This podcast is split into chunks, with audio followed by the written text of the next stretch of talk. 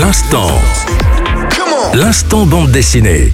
Bienvenue, c'est Fabien pour euh, évoquer avec vous aujourd'hui une euh, série bien connue par les amateurs. Il s'agit de Black Sad, tome 7 et la seconde partie d'Alors tout tombe qui est sortie, l'une des séries de BD les plus soignées et sans conteste Black Sad de Diaz Canales et Garnido aux éditions d'Argo. Le septième tome est la seconde partie de Alors tout tombe.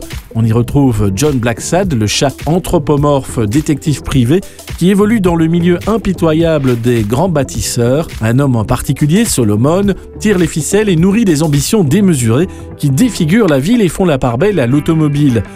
Les années 50, à ce qui ressemble à New York. Les syndicats s'opposent à ces projets qui empêchent l'extension du métro.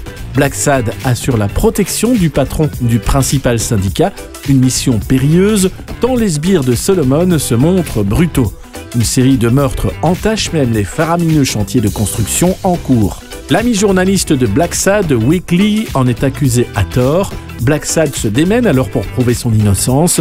Là non plus, ce n'est pas chose aisée. Pourtant, l'identité du véritable tueur se précise. C'est Shelby que Solomon force à accomplir ses basses œuvres en échange de la prise en charge des soins coûteux prodigués au fils de Shelby. Une fois encore, cette série nous offre un moment de lecture de haute qualité avec ce remarquable Alors tout tombe seconde partie, septième tome de Black Sad par Diaz Canales et Guarnido aux éditions d'Argo, une BD présentée ici par Marc Descornet qu'on remercie.